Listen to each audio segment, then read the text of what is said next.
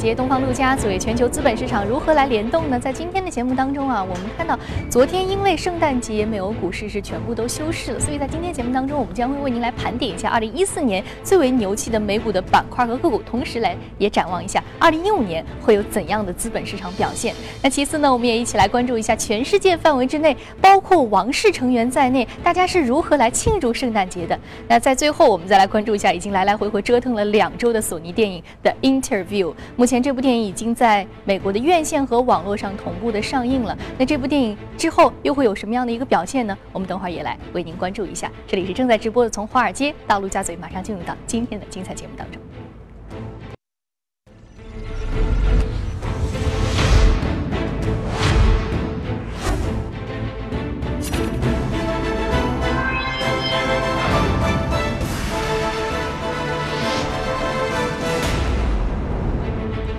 美股之外呢，今年俄罗斯也是吸引了全球投资人的目光。我们先来关注一组俄罗斯的最新消息。该国昨天发布的 CPI 数据显示，俄罗斯通胀率已经突破了两位数，达到了百分之十点四，表示卢布贬值已经开始显著的推升国内的物价。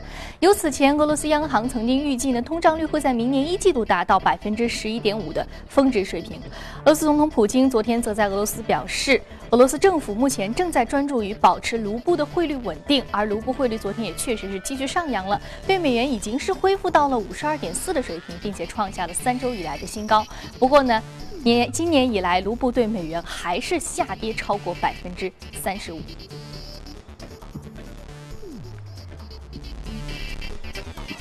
那其实呢，在这个全世界范围之内啊，很多的地区都在庆祝圣诞节，其中就包括全世界最著名的王室，也就是英国王室。英国王室女王伊丽莎白二世就在最近在英国发表了一个对于圣诞节的国民祝贺演讲。Sometimes it seems that reconciliation stands little chance in the face of war and discord. But as the Christmas truce a century ago reminds us, peace and goodwill have lasting power in the hearts of men and women. On that chilly Christmas Eve in 1914, many of the German forces sang Silent Night, its haunting melody inching across the line. That carol is still much loved today a legacy of the Christmas truce, and a reminder to us all that even in the unlikeliest of places, hope can still be found. A very happy Christmas to you all. 一百年前，一战的前线战场当中，呃，交战双方曾经因为圣诞节而停止了交战，大家一起来唱起了圣诞圣歌，这样一个温暖的场景，在英国女王的描述当中，也显示出了更加浓浓的圣诞祝福。而除了英国女王的庆祝之外呢，我们还看到了来自外太空的问候。国际空间站的宇航员昨天就发了视频，向全球人民表达出了祝福和问候。Hello from the International Space Station. I'm Navy Captain Barry Wilmore. This is uh, Air Force Colonel Terry Virts. And we want to take the opportunity just briefly to wish you all a Merry Christmas and a Happy New Year.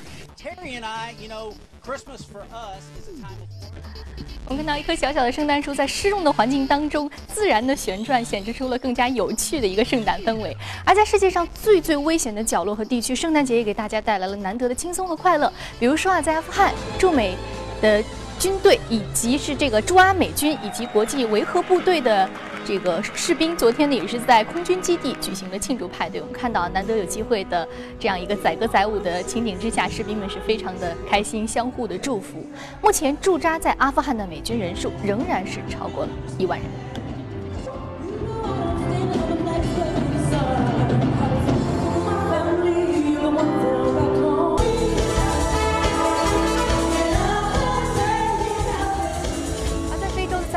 正在抗击埃博拉病毒的医务工作者们，昨天也举行了小型的派对，与被隔离的埃博拉患者们一起来庆祝圣诞节。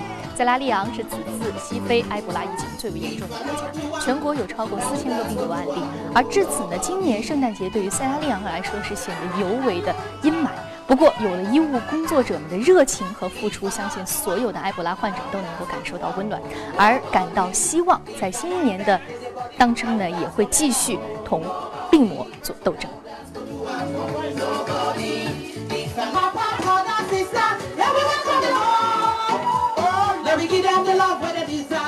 刚刚我们看过了全球范围之内大家是如何庆祝圣诞节，带着这股洋溢的浓浓的氛围，我们接下来继续来我们的节目。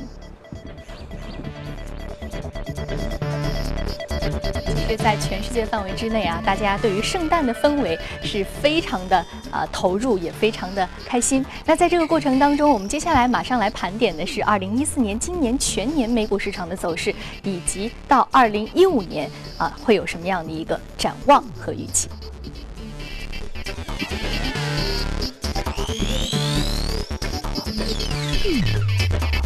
好，今天我们请到现场的两位嘉宾，一位是来自于新电光的研究总监徐秋杰先生，徐老师早上好。早上好。同时，我们将和数据观察员朱勇一起来聊一聊有关于 A 股数据面的一些相关的话题。早上好，朱勇。早上好，宇飞。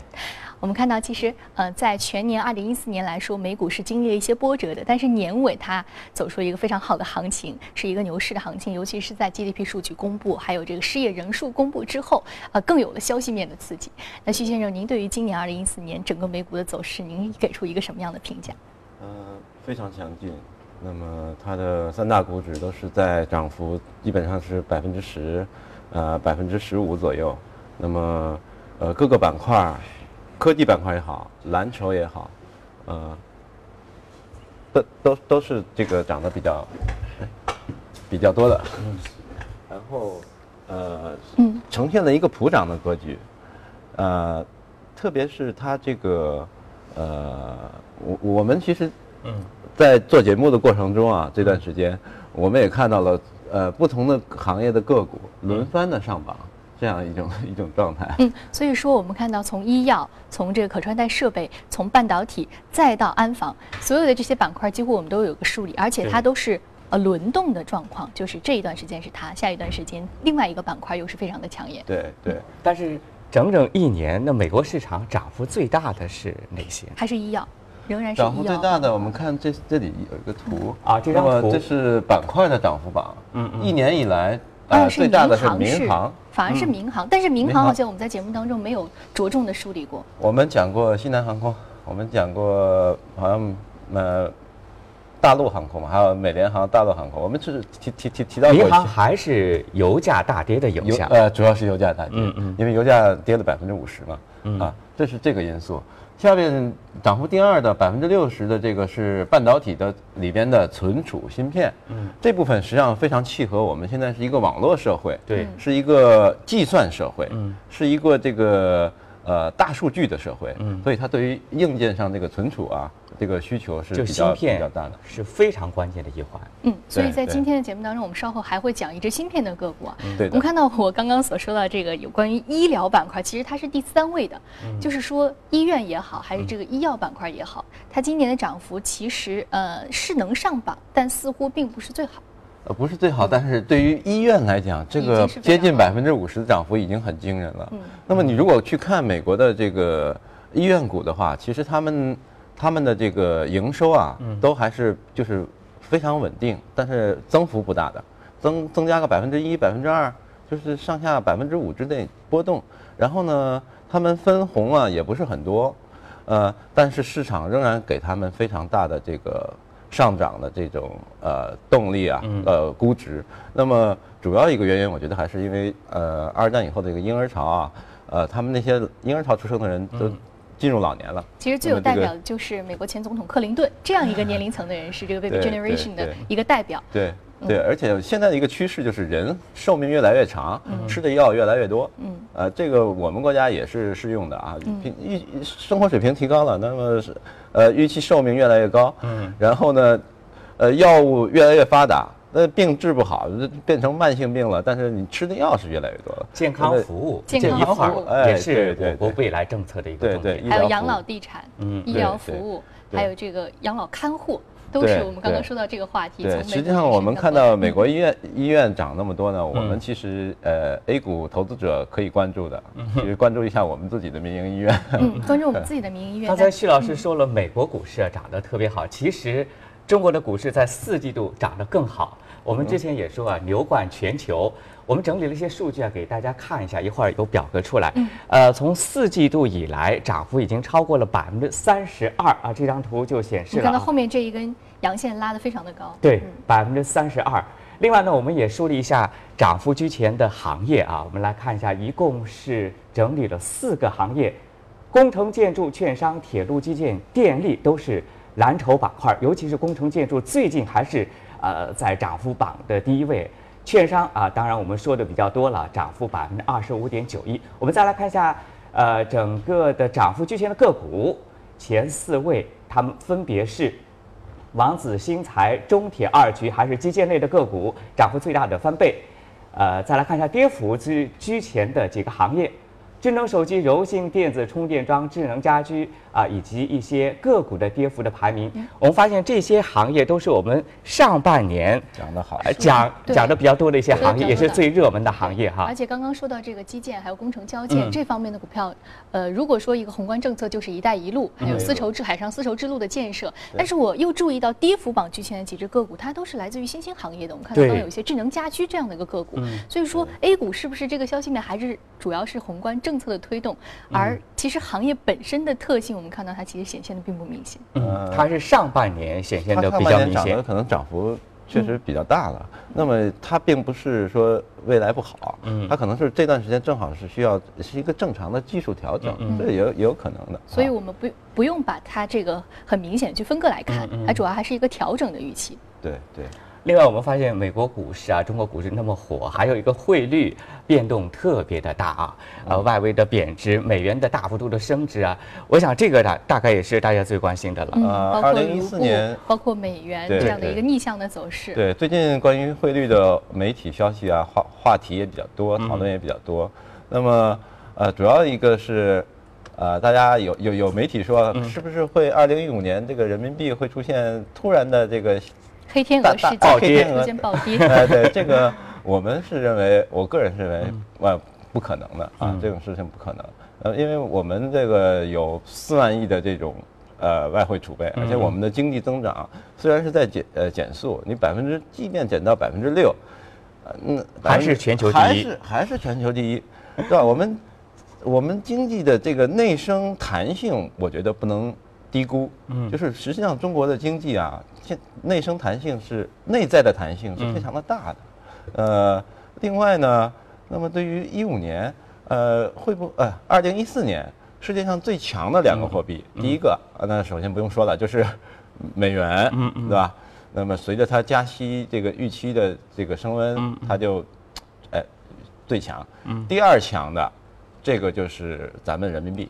对，人民币两个货币是最强，是最强的。那目前会有一种预期，如果说不会出现暴跌，因为我们本身有弹性比较足，那么会不会出现就人民币汇率和美元汇率齐涨的状况？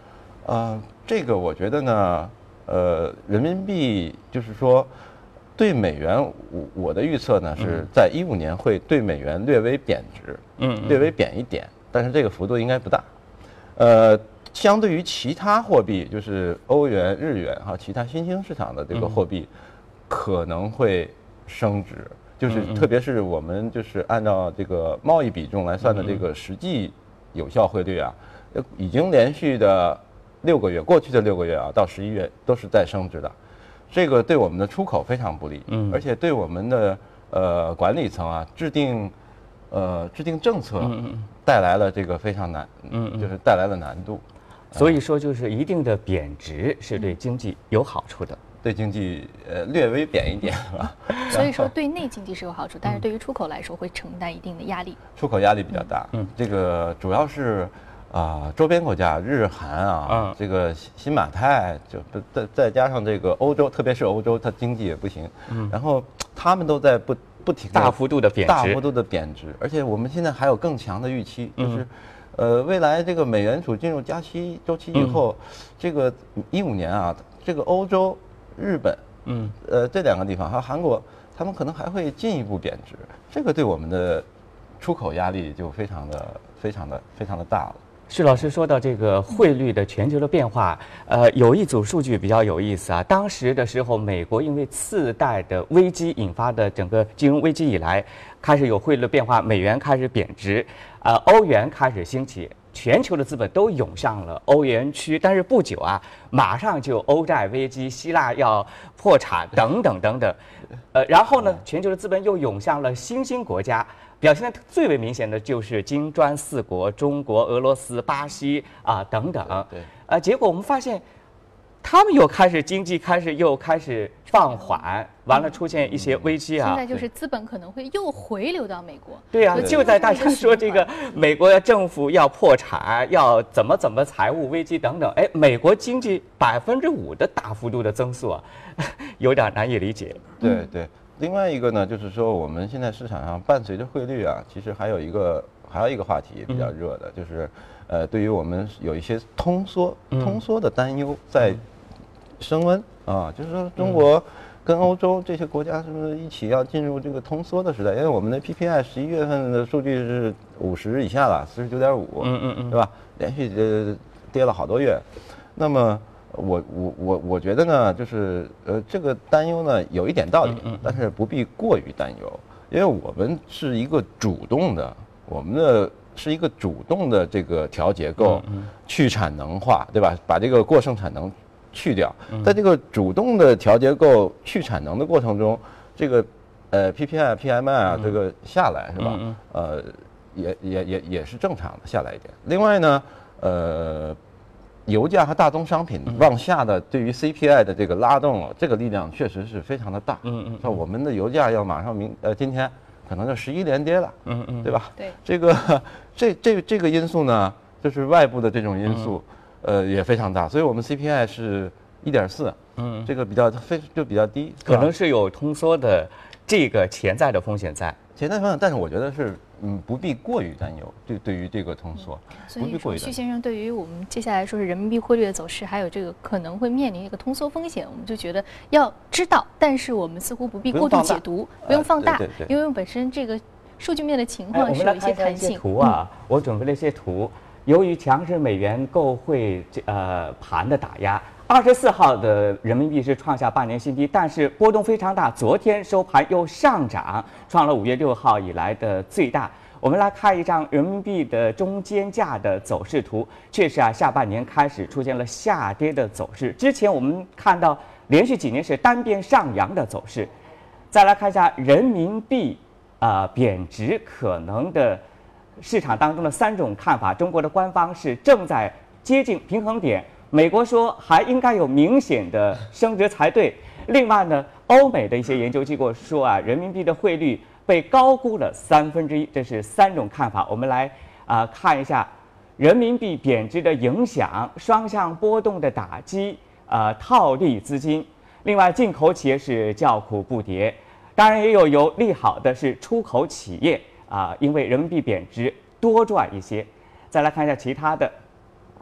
啊，我们看到房产、银行、股市也会受到影响，呃，主要是中国的泡沫资产，呃，一些来说都不是好事儿啊。另外呢，和我们生活直接相关的，像留学、旅游、代购等等，这些是直接感受到的，成本都上升了。我觉得刚才特别关注的是一个，就是中美中美欧，就是这个管理层的分歧，管理层的态度。而且他们是三个有明显分歧，尤其是美国一直都在呼吁人民币要升值，要承担更多的这个货币责任。对这一点让大家特别注意，就是美国过去一直说中国操纵汇率，然后这个人民币这过度的。贬的就是低估，对。那么它现在这个调门啊，它没变，嗯嗯，它只是声音小了，嗯，它没变。这一点其实也也也，所以说货币政策。呃，就像是其他的这个经济政策一样，是非常重要的一个国家工具。嗯，那美国它一直卡住中国这个汇率，它一直在这个上面做文章。所以说，目前呃，接下来这个汇率的走势会怎么样？会怎么样去影响这个出口？所以还是我们国家非常需要去注意的一个关键的要点。好，非常感谢两位的解读。这里是正在直播的从华尔街到陆家嘴，我们稍事休息。接下来我们还会将会关注一下其他方面的重要要闻。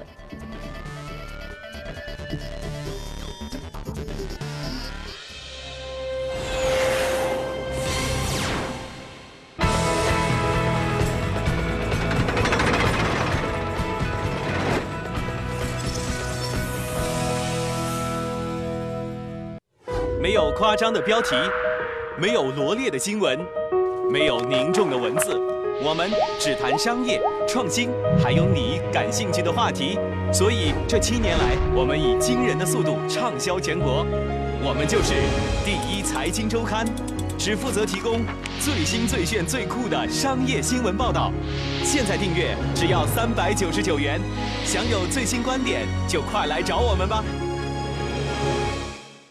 行情，你岂能满仓踏空？大智慧手机版，行情稳定快速，随时随地在线下单，追踪金牌投顾，跟着牛人炒牛股，炒股票就用大智慧。现在下载手机版就有机会赢取 iPhone 六。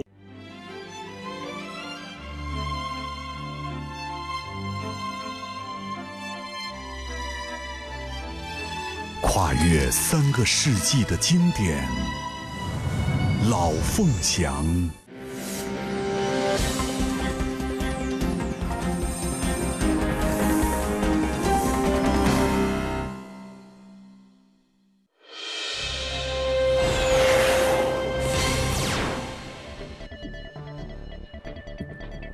欢迎回来，这里是正在直播的从华尔街到陆家嘴。现在呢是北京时间早晨七点五十五分，纽约时间晚上六点五十五分。接下来关注一组最新的全球公司资讯。斯巴鲁生产商富士重工日前宣布决定放弃在美国生产新款混合动力跨界轿车 Crosstrek 的计划，改在日本国内生产。原因是美国印第安纳生产厂的产能有限，而这款跨界新车的售价预计在三万美元左右。根据 Bloomberg 报道，瑞士信贷正在面临潜在案值可能会达到一百亿美。美元的抵押贷款支持证券销售欺诈指控。此前，纽约州最高法院拒绝了瑞信驳回诉讼的请求，认定瑞信确实是涉嫌不当销售行为。在经过反复的折腾之后，Sony 也终于决定还是在圣诞节推出电影的 Interview，这算是为全球观众献上了一份大礼。而这部中文版被翻译成《自杀金正恩》的电影，目前已经在 YouTube、Google Play 和 Xbox Radio 的付费平台播映，影片的价格为十四点九九美元。而此前呢，由于受到黑客的威胁袭击。索尼一度是宣布取消电影的上映，不过在各方的鼓励以及美国安全部门的保证之后，索尼还是决定在圣诞节按时上映这部电影。好，刚刚我们在看了一下全球公司的一个简短的资讯之后，我们再回到资本市场聊一聊，啊，有关于今天我们选择一只个股的一个最新的情况的解读。我们看到我们选择的是两个行业，一个是来自于半导体行业，还有个是我们刚刚提到的医院。那接下来我们主要说一说半导体行业的这只个股。我们看到它全年的一个涨幅是上涨了百分之二百三十八点八八，这样一个很大很亮眼的涨幅。徐先生是来自于什么样的消息？这个公司主要是做高品质的射频通呃射频芯片的集成电路芯片。那么它的服呃服务行业呢是给这个移动设备，还有这个航天军工。这个包括它的产品有这个雷达电子战用，呃集成电路芯片。嗯。所以呢，它有一点军工的概念。那么涨得非常多。那整个板块半导体板块涨得也是也是比较多的。刚才看到有两个子行业都是在涨幅榜的前五位，半导体啊和医院。刚刚看到提到医院，那 A 股市场这个半导体行业最近的表现怎么样？也非常热门。我们来看一下数据啊，数据也是显示啊，整个的半导体行业，呃，我们看到是受到政策的多重的推动啊，呃，今年以来集成电路有两个比较重磅的政策：国家集成电路产业的发展纲要以及国家集成电路产业的基金有一千两百亿。我们再来看一下数据面的情况。这一张图展示的是集成电路推进纲要当中提出，明年要达到三千五百亿，这个提升是将近千亿元，幅度是比较大。我们再来看下面一张图，业绩方面的数据，整个电子行业今年的三季度是营收增速百分之二十六点四二，净利润是百分之十八点一七，但是需要提出的是。呃，包含在内的集成电路净利润三季度百分之七十五的增速，高居榜首，可见集成电路的发展之快。来看一下相关的一些呃个股方面，产业链有设计、封测、制造，另外呢还有呃其他的一些行业。我们看下一张图，呃，晶圆生产、设备制造以及其他配套。呃，需要指出的是，其实半导体行业的一个。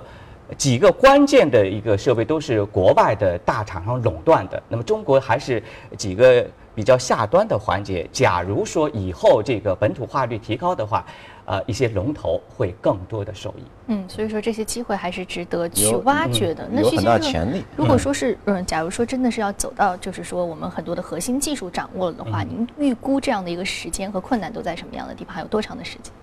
啊，这个我还真不好说，这还这个需要问这个真正在这个行业里做的行业专家了。不过我看到现在很多的地区啊，都已经是推出了本土化率的一个目标，有的百分之三十，百分之四十。我想这个应该速度非常的快啊。所以说我们可以有一个前瞻和预估在这里，百分之三十到百分之四十的这样一个速度也放在了这里。所以说啊，既然它已经是行业非常亮眼的一个表现，那么接下来可能核心技术的突破也是。指日可待。好，非常感谢两位提供的这个观点。这里是正在直播从华尔街到陆家嘴，感谢两位嘉宾的精彩解读。马上八点再来关注一下国内市场，继续来关注财经早班车。